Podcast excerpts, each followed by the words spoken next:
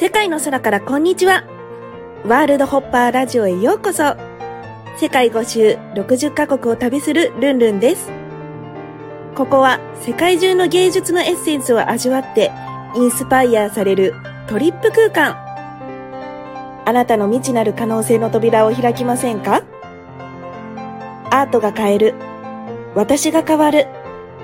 みんなハッピー。それではスタートです。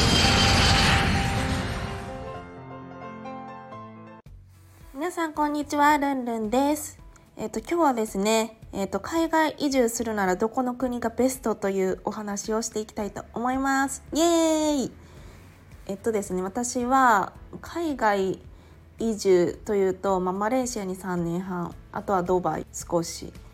ですかね。あとは、まあ、世界各国いろんなところに1ヶ月から2ヶ月プチ移住というのをね、12箇所ぐらい、えーやってきております。で日本でもその子供の頃から数えたら何回かわからないレベルでこう引っ越しをしておりまして十何回は、えー、と引っ越ししているかなと思います。それで、えっと、不動産がめちゃくちゃ大好きで、まあ、いろんな土地に行くと新しい、えーこうレジデンスとかねマンションができると必ず、まあ、見に行っていたりとか、まあ、日本でもねエステサロンのあの店舗をずっと経営していたので20代の時に、えっとね、新しい店舗をどこに、えー、としようかなということで、まあ、日本中のいろいろな、えー、と新築物件だったりとか、まあ、物件をめちゃくちゃ見るのが、まあ、趣味と言っても過言ではないぐらい、部屋が好きなんですよね。私が、そんな中、マレーシアに何年前かな5年ぐらい前かなに、えー、と移り住んだんですけども、えー、と住むならどこがベストかっていうところなんですけどまず、えー、と初心者でえっと、なんか私はいろいろなあの海外移住について、まあ、条件をつけているんですけどもまずはなんか気候が暖かいとかね、えっと、日本食が適度にあるかとか、まあ、お手伝いさんがいるかとか、まあ、芸術があるかとかね。あと道が綺麗かとか。なんかいろんな家賃が適度に安くて広いかとかね、まあ、いろんな条件があるんですけども前もねなんかマレーシアの回で多分お話ししたと思うんですけどアジアで言うとマレーシアがベストかなというふうに思います。タイも見に行ったことはもちろんあるんですよ。初めタイに住もうと思って見に行ったんですけどちょっとねやっぱり表示がやっぱりこうタイ語なので馴染みがねなんかあまりないっていうか、まあ、それに比べてやっぱりこうマレーシアは英語表記とか中国語表記なのでまあ、そういう意味で、まあ、マレーシアの方が、まあ、もう道も綺麗ですし部屋も高級ホテル並みのところに、まあ、住めますしね。はい、まあ、そういう意味で考えて、えーアジアで言うと、まあ、マレーシアかなというふうに思います。シンガポールもいいんですけど、まあ、シンガポールだと、まあ、マレーシアほど広い家にはもちろん住めないですね、まあ、お金を出したらもちろん住めるんですけどあとちょっと物価もマレーシアより高いということでマレーシアかなという感じです。アジアだったら。であのお手伝いさんもねもちろん雇えるし1時間3,000ぐらいかな。であの雇えるし、えー、とホテルレジデンスもねたくさんあるしということで。物価はね日本よりちょっと安いか一緒かっていう、まあ、日本も今結構安いので一緒かちょっと安いかな気持ちっていう感じですけど。あの本当にすごく都会でマレーシアは住み心地がすごくいい。日本の埼玉みたいなそんな感じですかね。ただ部屋は本当に高級ホテル並みに素晴らしく綺麗ですね。私はあの初めあのリッツ・カールトンのレジデンスに住んででそこからホテル系列のレジデンスの方に住んだんですけど、まあ、どっちもすごかったですね。コンシェルジュの方がいたりとか、えー、とランチの時間にはおやつとか紅茶とかが無料で出てきたりとかもちろんあのラウンジもあってコーヒーとかね紅茶とかお菓子とか食べ放題飲み放題ですし、まあ、ホテルラウンジみたいな、えーところですし、まあ、友達来たら誕生日パーティーとかもねあの海外で見るような風船がカラフルな感じで盛大にできますしっていうところで最高でしたね。ジムもあり、まあ、もちろんプールもありお手伝いさんもいてただそうですねやっぱりこう南国なのでこう出る虫は出るみたいな感じであの毎日ちょっと天井から降ってきたりとかしてね、まあ、そこはま高級レジデンスだったとしてもね出るものは出るっていうところで、まあ、毎日ひいひい言ってたんですけども、えー、とてもマレーシアの暮らしはま最高でしたね。特にあの家族連れであのお子さんをね、えー、と育てたい方にもいいかなと思います。私の友人とかは、えー、自分と子供さん3人あのいらっしゃるんですけどえっと、旦那さんは日本で、えっと、その奥さんと子供さんだけでマレーシア移住されてる方とかも何人かいらっしゃったんで是非母子留学っていうか母子生活も、えー、ご自身でねあの何かどこでも働ける働き方をされてる方はすごくおすすめです。とねそうですねアジアではそんな感じで私はね次はあのヨーロッパにえっと、住みたいと思っておりまして、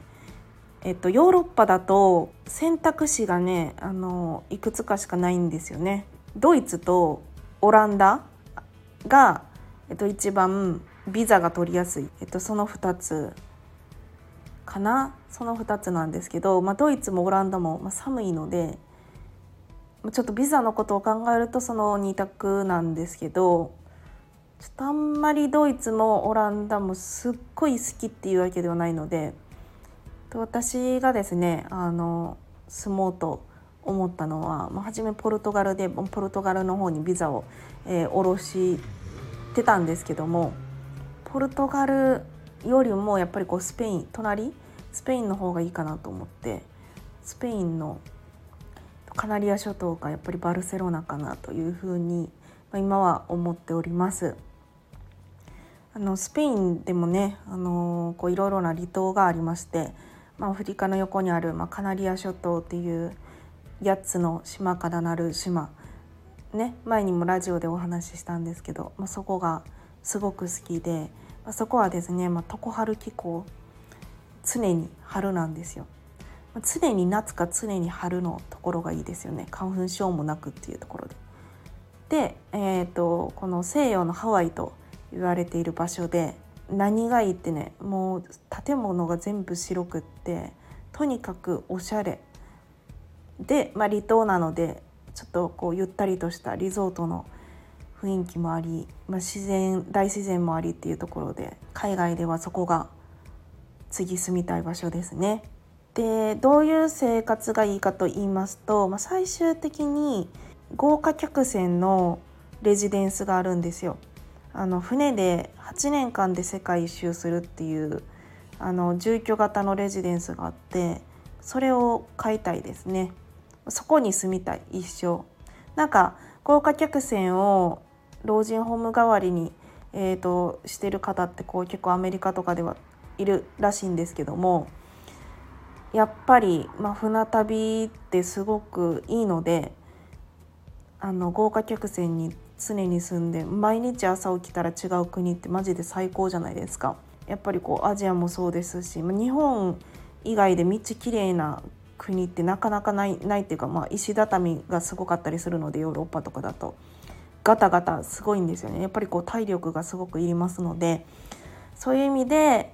えーと、豪華客船で、まあ、常に世界を回ってくれて何周もしてくれるっていうのはもう私にぴったりじゃないかなということで今はそこを狙ってます。それか、まあ、藤子ヘミングウェイさんみたいピアニストの世界のお気に入りの場所に何か所か、まあ、拠点を、まあ、作って、まあ、そこをぐるぐる巡る、まあ、それもいいかなと思ってて、まあ、豪華客船プラス世界にいろいろな拠点を持ってぐるぐる巡るこれが一番ライフとしては、ぴったりかなというふうに思います。はい、でもまあねいろいろなお気に入りの場所も本当にいろいろ行ってみないとここのこれが最高っていうのがないしなんかパーフェクトなところってないんですよね。マレーシアは完璧なんですけどオール4で完璧なんですけど芸術がなかったりとかヨーロッパは芸術あるけど物価高かったりとかまあいろいろ住みにくかったりとか階段が多かったりとかこうするのでなんかあのー一長一短っていう感じなので、まあ、それはね、まあ、本当に恋人も一緒でこの人のここはいいけどみたいな、まあ、全てパーフェクトな人っていないじゃないですか、まあ、それと一緒で国もここはいいけどちょっとここはみたいなところが、まあ、大体どの国にもあるので最高ななんか王子様とかお姫様がみたいななんか人って国にもないんだなというふうに感じますね。はいということで、まあ、何を基準にえー、選ぶのかっていうのがすごく大事かなと思います。はい、私は常に夏か常に春で物価がある程度安いとかね、まあ、さっき言った条件でもまあ素敵な家が広いところとかね、えー、他にもないかなと思ってね。行ってみようかなと思っております。もうある程度目星がついてきましたがまだまだ行ってみたいなと思っております。はいということで海外住むならどこが住み心地がいいかでした。また次回もお会いしましょう。バイバイ。